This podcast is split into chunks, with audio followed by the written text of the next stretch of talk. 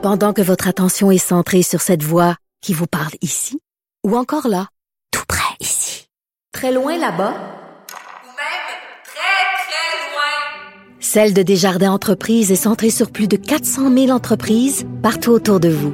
Depuis plus de 120 ans, nos équipes dédiées accompagnent les entrepreneurs d'ici à chaque étape pour qu'ils puissent rester centrés sur ce qui compte, la croissance de leur entreprise.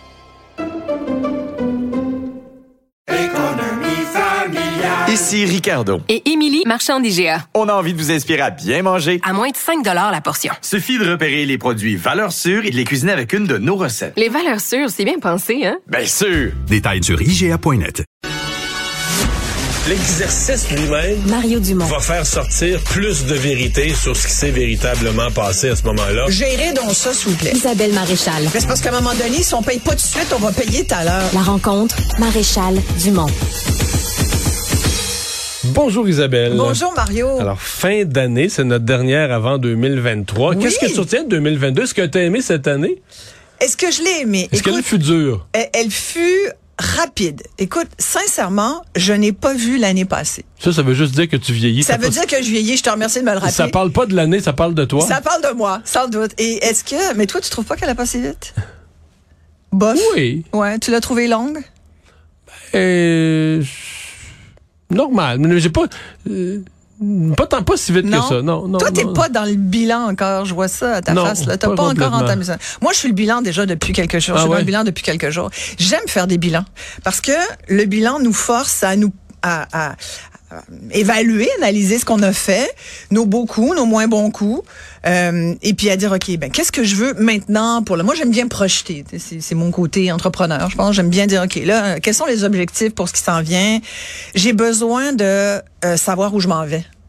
Même si je finis souvent par faire d'autres choses que ce que j'avais prévu, tu sais. Pas forcément avoir de plan. Tu as un plan, mais ton plan peut être changé quand tu si nécessaire et s'il y a lieu et s'il y a d'autres opportunités que ça soit dans la vie personnelle que dans la vie professionnelle. Moi, ce que je trouve dur pour les, pour les gens j'écoute le monde parler, parce que, tu sais, ça aurait dû être euh, l'après-guerre. Ouais. 46, 7, 8, tu sais, des années, là, le baby boom, les gens faisaient des enfants, mais la technologie arrivait, les revenus ont grimpé vite. là. Les revenus, ils grimpaient, les technologies au Québec, l'électrification, les télés sont apparues. Et on aurait pu avoir ça après la pandémie, une espèce de légèreté, dire, oh, on sort de la pandémie. Et on c'est n'a comme- pas ça. Ben, c'est-à-dire que Non. on était dans la pandémie, puis en février, la guerre a commencé, Oui. puis là, de la guerre, on était, vraiment, on avait la mâchoire décrochée par la guerre. Voilà. Et là, tout de suite, ça a été avril, mars, avril, l'inflation, puis... Et justement, je faisais un peu le bilan tu sais, des grands thèmes qu'on a abordés cette année. Puis évidemment, le premier, c'est l'inflation.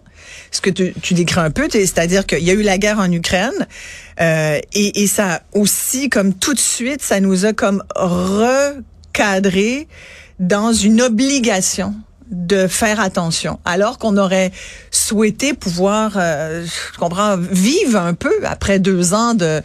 euh, je- je- Fait qu'il y a comme pas eu la légèreté Non, après la- pandémie, là. Ouais. la légèreté naturelle d'un après-crise. qu'on est comme, on a comme glissé dans une autre crise. hein. dans une autre crise et une crise socio-économique parce que l'inflation, tu vois, je les ai encore aujourd'hui là, est à- en moyenne à 6,8 là. euh, euh, L'indice des prêts à la consommation a jamais été aussi important. Au niveau des aliments, c'est une augmentation euh, de plus de 11 en moyenne, mais il y a des aliments qui ont augmenté de 40% d'autres de 15% d'autres de 20 puis c'est pas fini parce qu'on prévoit aussi que ça augmente encore l'année prochaine.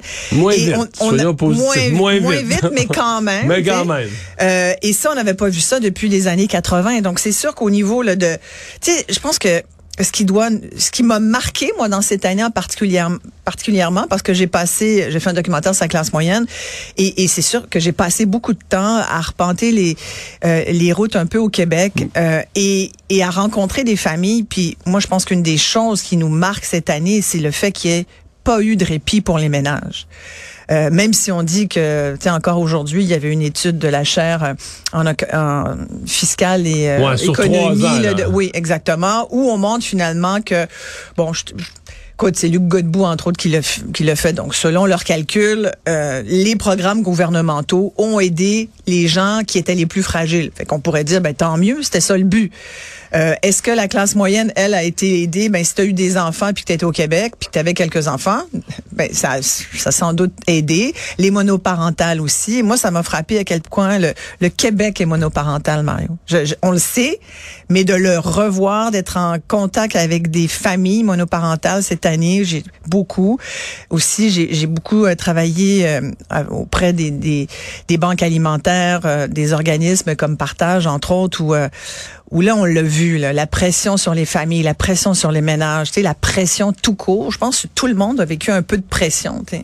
Et c'est pour ça, je pense qu'aujourd'hui, je- me sens fébrile de cette fin d'année, puis je me dis, ben finalement, elle a passé vite parce qu'on a été, je trouve qu'on a été bousculés tous un peu, tout le monde. On a dû faire des choix, euh, des euh, il y a des gens qui ont décidé de remettre euh, en question leur vie professionnelle. Il y en a d'autres, ben, c'est la maladie qui est intervenue en plus. Fait qu'il y a, il y a plein de choses qui sont arrivées, qui, ont, qui sont venues euh, chambarder, je pense, un peu l'agenda de tout le monde. Fait qu'on se ramasse en fin d'année avec un bilan où on essaye de se dire, bon, qu'est-ce qu'on souhaite pour ce qui s'en vient? Moi, je pense qu'il faut pas se mettre de pression. On en a assez comme ça. Moi, ça serait mon message. Évitons de se mettre de la pression pendant le temps des fêtes. Prenons ça comme ça vient et souhaitons-nous le meilleur pour l'année qui s'en vient, l'année 23.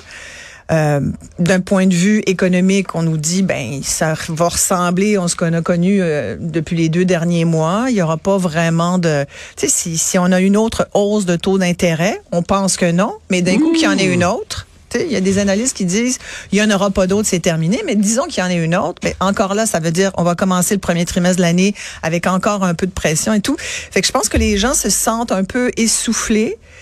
Euh, et Moi, puis- je pensais, pour, juste là-dessus, moi, je pensais qu'il n'y en aurait pas d'autres. Je suis dans, Ouais. dans ce camp-là. Puis quand j'ai vu les chiffres d'inflation hier, que ça avait baissé Ouais. de virgule Pas- pas 1 vite. pour- virgule 1 Pas vite. Là, j'ai comme fait, oh, Ouais. oh, oh, Ouais. oh, mais c'est oh, normal, ça prend trois à six mois. Ouais, Ils sais. disent quelques semaines. C'est trois à six mois pour voir les effets d'une hausse de taux Mais quand d'intérêt. je pense que la Banque du Canada s'attendait à une inflation qui baisse davantage. Donc, la tentation de redonner un coup sur les taux d'intérêt, à mon avis, va revenir. Peut-être qu'ils le feront pas, peut-être qu'ils peut-être qu'ils vont considérer qu'ils ont assez fait mal aux ménages. Mais je me suis inquiété, disons, hier en voyant ça. Eh, mais dans ce que tu dis, il y a quelque Ouais. chose d'intéressant. Est-ce que je comprends, parce qu'un projet de documentaire, on décide pas ça, c'est un coin de table. Ouais. Est-ce que je comprends que tu avais un projet de documentaire sur la classe moyenne et que par hasard, entre guillemets, mais tu l'as réalisé en pleine période d'inflation? Exact. C'est assez d'adon. Ça, c'est hot. Écoute, c'est magnifique. J'ai juste hâte qu'ils sortent parce que j'ai toujours peur de me faire scooper, tu comprends, par, euh, par l'actualité. Euh, il devrait sortir au mois de mars à Télé-Québec. Je t'en parlerai, c'est sûr. Mais oui, c'est un Écoute, c'est fou, là. Puis Non, mais c'est un moment unique. c'est un faire- moment unique. Donc, toi, le projet que- était vendu, tu Ouais, le faisais, ouais, t'as- puis tout à coup, tu le fais en année Tu sais, 2022. la fille a de la vision, hein. Ah. Elle a du nez. exact, exact. Mais, mais en même temps, c'est c'est intéressant que tu dises ça parce qu'en même temps, tout nous amenait là. Et ce que j'ai trouvé fascinant, c'est que, tu sais, on parle tout le temps de la classe moyenne, puis il n'y avait jamais eu de documentaire fait sur la classe moyenne. Et pourtant, tout le monde pense qu'il fait partie de la classe moyenne. tu sais. Alors, c'est beaucoup de monde. Et, et, et on l'a vu, là. Et tu vois, dans les autres événements importants de cette année, euh, j'ai mis liberté parce que le convoi de la liberté, pour moi, c'est un événement important. Ça se passait à Ottawa, c'était peut-être un peu. J'avais l'impression qu'au Québec, on le vivait peut-être par procuration de loin. Euh, et, qu'on était peut-être moins touché par ce qui s'y passait, même s'il y a eu beaucoup de Québécois qui ont participé au mouvement. Mais je pense que ce n'est pas un mouvement qu'il faut prendre à la légère. Et je pense qu'il y a une petite graine qui a été semée lors de ce mouvement de protestation, qui est un mouvement de protestation qui a, rien à voir pour moi avec les carrés rouges de 2012. Pour moi, c'est complètement autre chose. 2012, c'était autre chose. Là, le mouvement, de la, le convoi de la liberté, là, reprenons ce terme, puisque tout le monde sait de quoi on parle, on, on voit les images. Tu sais, ça me fait beaucoup plus penser à ce qui s'est passé au Capitole, en moins grave, bien sûr. Et il faut dire qu'au Capitole, ça a été mené par Donald. Tu sais, quand un, un ex-président qui est derrière puis qui craint que les gens, c'est sûr que les Il résultats était sont. encore président à cette date-là. Oh, C'était Président battu par l'élection, mais l'autre n'était pas encore assermenté. Donc, au moment où, au Tu moment vois? où il faisait ça, il était toujours président techniquement. C'est épouvantable. Et mais ici, ce qui s'est passé chez nous, je veux dire que la capitale nationale du Canada ait été euh, prise d'assaut, comme elle l'a été pendant des semaines, par des gens qui étaient des rebelles, dans le fond. C'est un mouvement de rébellion citoyen. On n'avait jamais vu ça. Et pour moi, c'est symptomatique de quelque chose qui se passe en ce moment, qu'il faut pas négliger. Dans le discours, je pense que les politiciens vont avoir intérêt en 2023 à, à faire attention à cette population-là, nombreuse. Puis il y en a beaucoup au Québec. Ils ont voté pour Éric Duhem, hein, entre autres. Euh, parmi ceux qui ont voté, puis il y a toute une gang qui pense, tu sais, qui, qui, qui sont anti-gouvernement, qui n'ont pas voté pantoute, mais qui pensent pas moins. Là. Hein. Alors, il y y a ces, ces moments-là, moi, que je pense qui ont été des moments charnières.